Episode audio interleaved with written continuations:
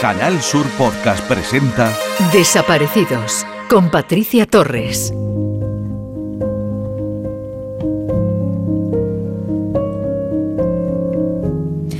Hoy mi introducción tiene nombre propio, José Ángel Gómez, más conocido como The Freds. Hoy me quiero perder con ustedes por las 1775 calles de Vigo. En él, este escritor, uno de los más virales en las redes y con más éxito entre los jóvenes, comparte recuerdos, lugares y personas que han marcado su vida. Para ti que ya no estás, forma parte de uno de los capítulos de este libro. Una historia de ausencias que llega al alma, palabras que remueven sentimientos y que llegan a todos a los que han perdido a un ser querido, pero sigue más presente que nunca, o a los que esperan con esperanza su regreso. Para ti, que ya no estás, dice así, el todo, el absolutamente todo, una enorme nada desde que no estás. Tu recuerdo quita el aire por un momento. Luego toca seguir respirando, aunque ya es distinto. Como tú decías, la vida seguirá pero sigue un poco más triste desde que no nos abrazas. Ahora recordamos con cariño las veces que nos decía las cosas por nuestro bien. Hemos aprendido de ti y de tu cariño incondicional. Sonreímos. Nos gusta hacerlo todavía, cada día. La razón es que sabemos que a ti y a tu alegría es lo que gustaría que hiciéramos. Todas las cosas buenas y alegres que nos sigan sucediendo, en parte, serán por todo lo que nos enseñaste. Y nosotros nunca te olvidaremos. Seguiremos cumpliendo sueños y tú estarás en algún sitio, asintiendo. Descansa. Bienvenidos a Desaparecidos. Alerta Desaparecidos. Paco Molina Sánchez, de 16 años, desaparece el 2 de julio del 2015 en Córdoba. Mide 1,75 y pesa 75 kilos. La última vez que se le vio vestía polo blanco con bandera de España en cuello y mangas, pantalón corto vaquero y zapatillas negras con dos rayas blancas a los lados. Si tiene alguna información sobre Paco Molina, póngase en contacto con la Policía Nacional al 091, Guardia Civil 062 o al 112. En Canal Sur Podcast Desaparecidos con Patricia Torres.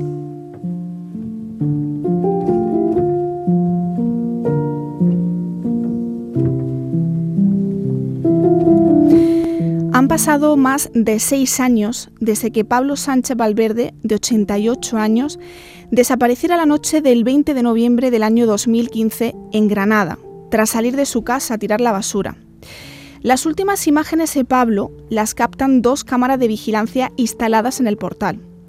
Las imágenes muestran a Pablo salir del ascensor con dos bolsas de basura en las manos, una de color blanco y otra verde. Sale del portal hacia la calle, poco después se le ve entrar al portal sin las bolsas. Cuatro minutos más tarde de esa grabación, Pablo aparece de nuevo en el portal. Lleva unas pequeñas escaleras de dos peldaños y un palo de un metro ochenta, con un gancho en la otra mano. Ya no se le vuelve a ver entrar más en el portal de su casa.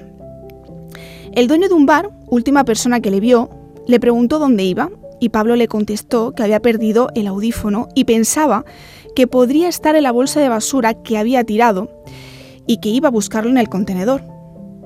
Desde entonces su familia sigue sin saber qué le ocurrió a Pablo. Su nieta Maribel no ha dejado de batallar para conseguir recuperar los restos de su abuelo, que posiblemente se encuentra en un determinado lugar de la planta de procesamiento de residuos de Granada.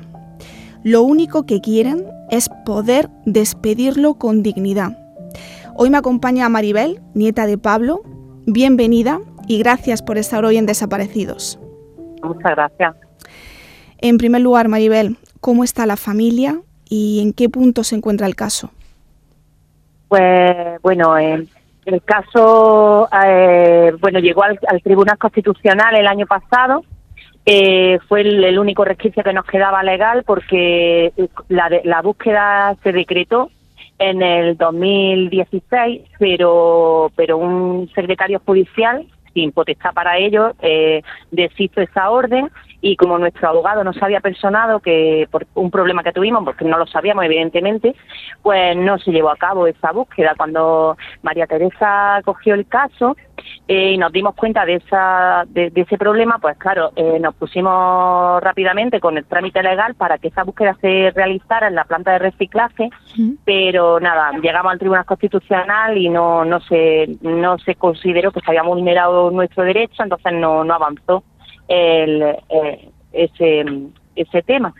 Y nada, y por el tema familiar, bueno, mi abuelo ya lo decretaron fallecido, eh, al, al hacer los cinco años empezamos los trámites, ha mm. sido todo un problema terrible también declararlo fallecido porque el juez que lo declaró fallecido puso como, aunque tuvimos que esperar cinco años con todo el trámite legal que eso implica, que es un problemazo burocrático, hmm. eh, pues lo decretó fallecido el día que desapareció. Por lo tanto, hemos tenido muchísimos problemas con seguridad social, con el tema de, de su de su de su paga, de su pensión, hmm. eh, el tema de la pensión de la abuela, porque claro, mm, bueno, ha sido un, un tema eh, burocrático terrible que hmm. ya aparte de acarrear todo el problema eh, que, que hemos tenido con, con, el tema de mi abuelo, el tema, el, el, proceso psicológico, como si dijéramos. Hmm. El proceso burocrático ha sido casi peor, ¿sabes? Ha sido hmm. terrible.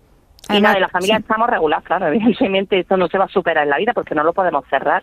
Claro, además, no nos dejan. Eh, tú lo decías, Maribel, además de ese coste económico, el coste emocional, ¿no? Después de tantos años luchando y batallando. Yo quería preguntarte, eh, Maribel, ¿cómo recuerdas ese día y cuándo fue la última vez que, que vistes a tu abuelo?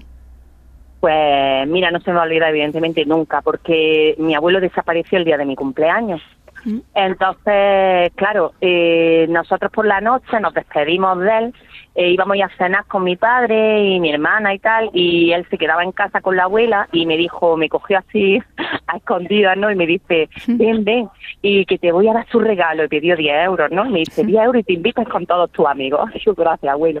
él, pues claro, la... entonces como que nos fuimos a despedir de él y le dimos un beso a la abuela y me dijo mi hermana, dale un beso al abuelo que se me pone celoso.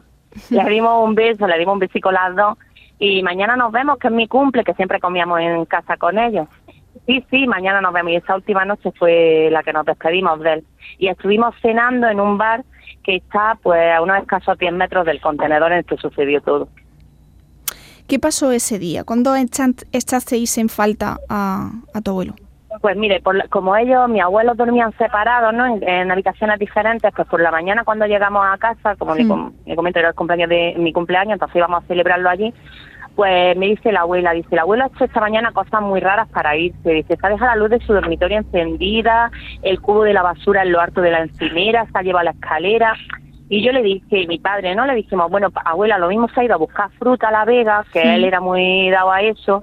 Digo, igual se ha ido a buscar fruta, dice, y entonces pues no le den más importancia, pero ¿qué pasa? Ese día llovía muchísimo, empezó a llover mucho al mediodía. Él era mi cumpleaños y que no apareciera que era tan familiar y tal, eso ya nos dio que pensar. No vino a comer, dijimos, bueno, queríamos pensar que estaría entretenido con un amigo, con pero nada, llegó la noche y ya nos fuimos a poner la denuncia, ya estábamos súper preocupados.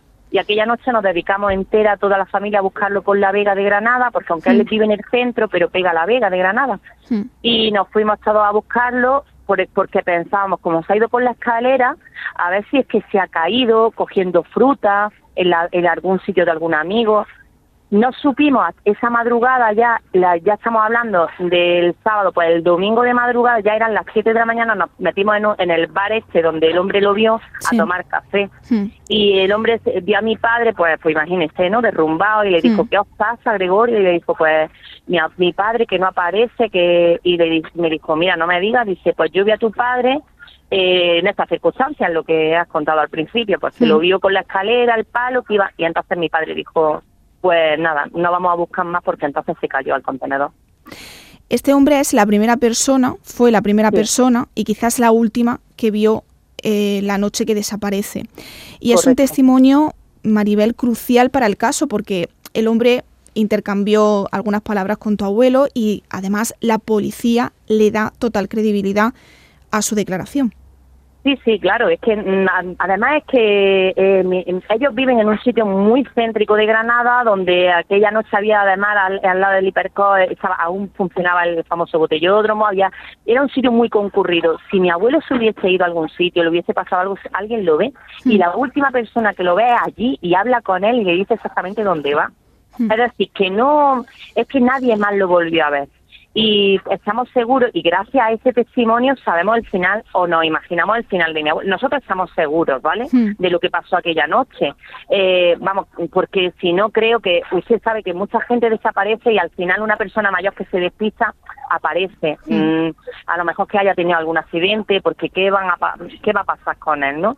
Y mi abuelo está en, el eh, enterrado en la basura. Hmm. Estamos seguros, vaya. Lo que pasa es que no nos han dejado buscarlo en ese momento, cuando vosotros pensáis que se pudo caer, se pudo caer en la, en la basura, o en el contenedor, mejor dicho, avisáis a la policía, a la Guardia Civil, ¿no? Y acuden al vertedero, concretamente a esa planta de tratamiento de basuras de Aledín, ¿no?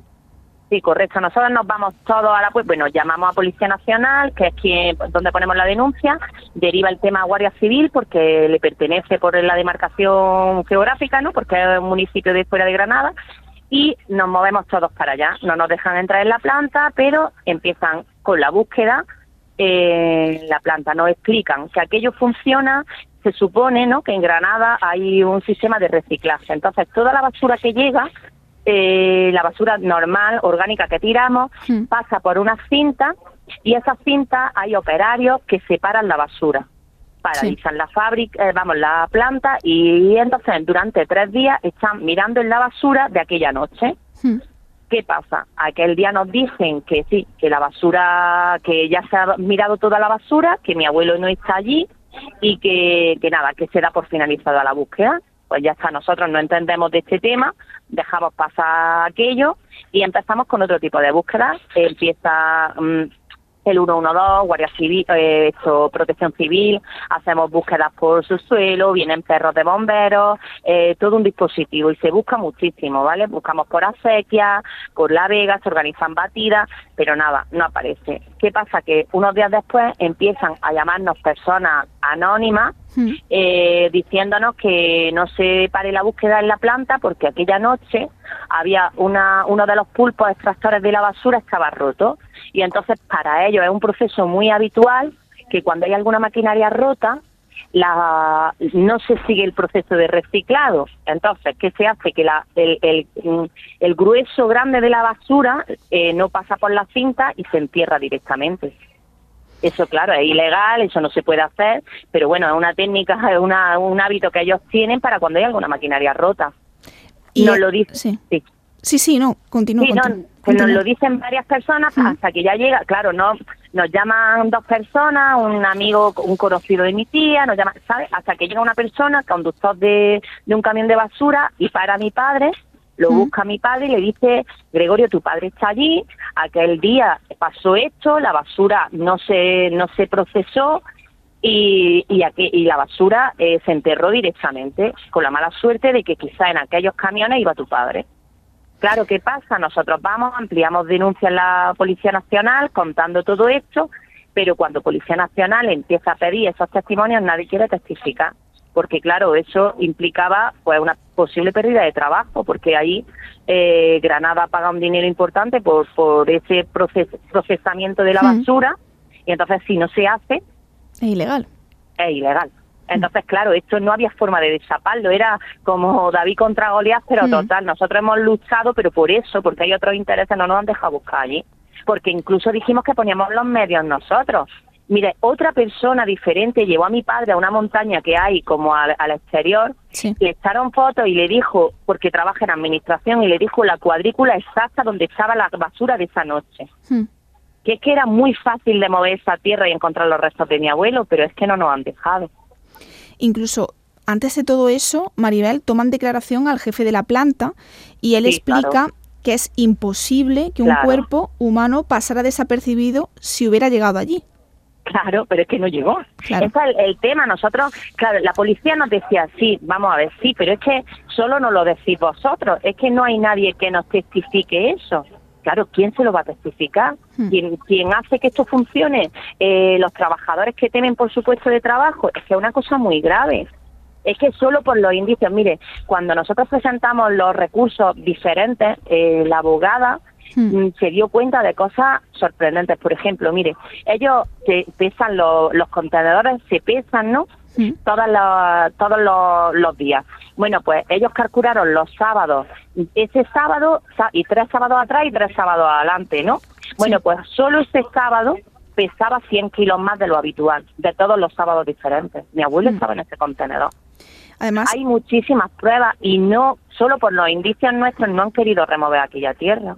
Hmm, el camión donde pudo ir el cuerpo de, de tu abuelo Maribel pesó 235, según tengo Sí. aquí indicado, y el de la noche siguiente, que hacía el mismo recorrido, pesó 100 kilos menos. Claro, y pero la- aunque ahí viene, ¿no? Pues el pesaje se, porque no hemos visto un informe en el que el pesaje se llevó otras otras semanas, ¿no? Hmm. Y solo esa semana pesó ese peso, porque había estaba el cuerpo de mi abuelo dentro.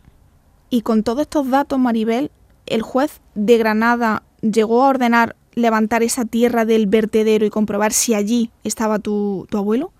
Mire, el juez titular no, no lo dijo que no había indicios suficientes.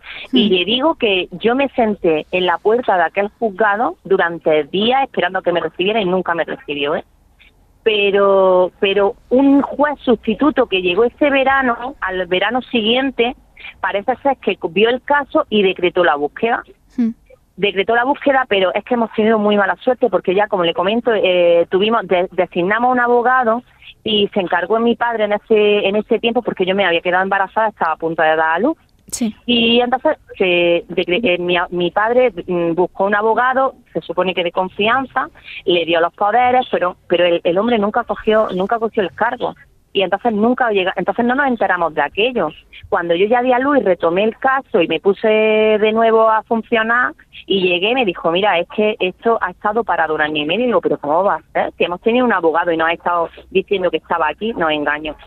Entonces, pues claro, eh, se decretó esa búsqueda, pero un secretario judicial Sí. que no tiene ahí ni voz ni voto decidió no llevarla a cabo, la búsqueda. Entonces, nosotros dijimos, pero bueno, y, mm, claro, la abogada nuestra cuando ya cogió el tema se estaba la mano a la cabeza, pero ya eh, el juez otra vez titular dijo que no había nada que hacer, los recursos, hemos puesto recursos interminables ¿eh? y nada, con todos los datos, todos los indicios, que es que esto está cantado, si es que es que no hay más, si es que todos los indicios, eh, la policía, todo indica que están allí y no nos han dejado buscarlos. Vuestra vida durante todo este tiempo, durante estos seis años, ha venido marcada por, por el dolor y la incertidumbre. Maribel, eh, me consta que tu abuelo es un hombre, a mí me gusta hablar siempre en presente, es un hombre cariñoso, alegre y que no pudo ir a tu boda y que no ha visto tampoco nacer a su bisnieto.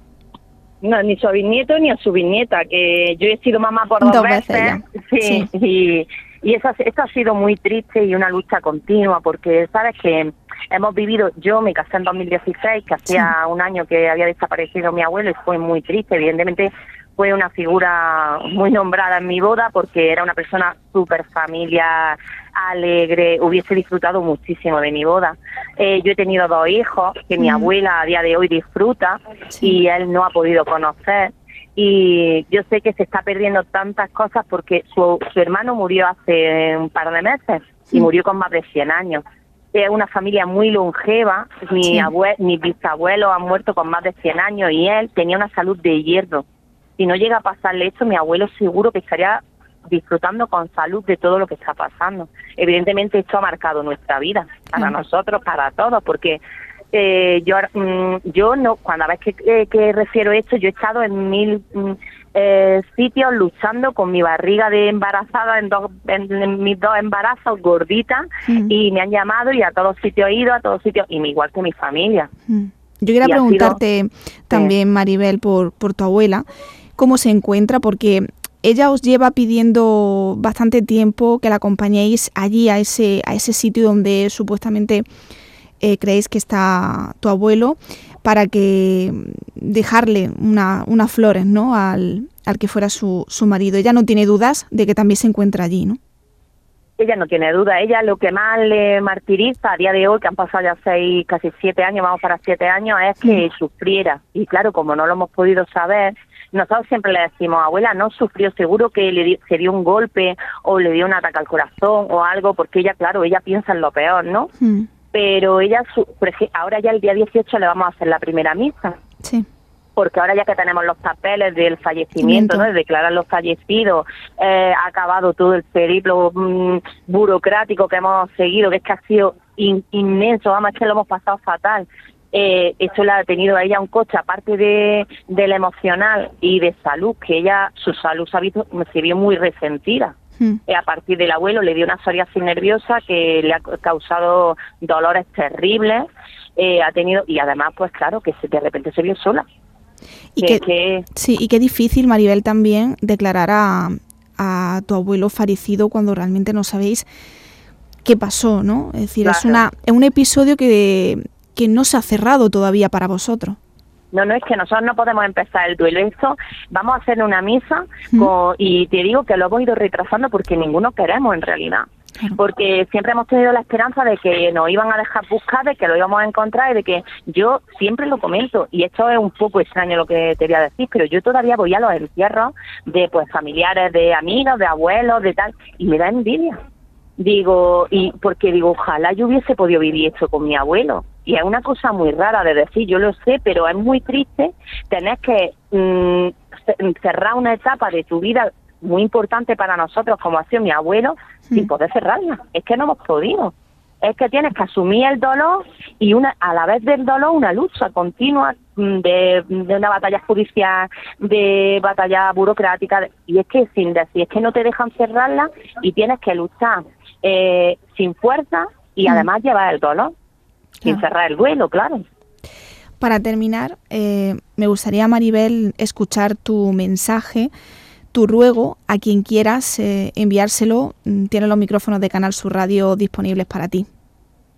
Pues bueno, mi lucha siempre va a ser yo. Evidentemente en, en mi familia hemos perdido un poquito la esperanza ya de encontrarlo, pero nunca se sabe. Yo por eso siempre me gusta que me dais voz, poner un mensaje, porque mi abuelo se merecía eh, estar en un sitio mm, mejor. Bueno, él ya sé que ya no está aquí, así que en, el fondo dice, él está donde tenga que estar y seguro que está bien y descansando, pero si alguien nos escucha y alguien que trabajara en la planta, alguien que pudiera dar un testimonio, esto se podría reabrir. Entonces, por favor, si alguien nos escucha que, viviera aquella noche algo, que viera que no es legal, por favor que nos ayude porque quizás podríamos mover aquellos centímetros cúbicos de tierra que es que no eran nada y, buscar a mi abuelo y por fin eh, enterrarlo y que mi abuela sobre todo antes de morir pueda haber enterrado a su marido. Pues ojalá que ese mensaje, ese llamamiento Maribel llegue a su destinatario. Eh, lo que pedís es que también se cumpla pues eh, aquella orden del juez, ¿no? Que también os concedió y que realmente no se hizo y que se registre de nuevo esa zona de las basuras. Te agradezco que nos hayas eh, atendido, que ojalá, como te decía, esa reclamación se pueda resolver pronto y darle a tu abuelo una digna sepultura. Te mando un abrazo muy grande, Maribel, y mucho ánimo.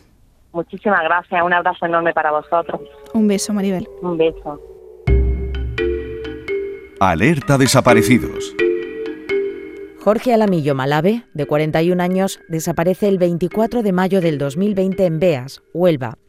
Mide 1,85 de estatura y pesa 85 kilos. Tiene el pelo castaño y ojos marrones. Vestía pantalón corto, negro, camiseta blanca con un dibujo de una montaña en el pecho y zapatillas de deporte. Si tiene alguna información sobre Jorge, póngase en contacto con la Policía Nacional al 091, Guardia Civil 062 o al 112.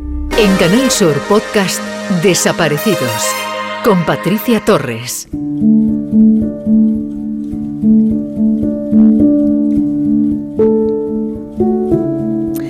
Aquí finaliza una nueva entrega de Desaparecidos.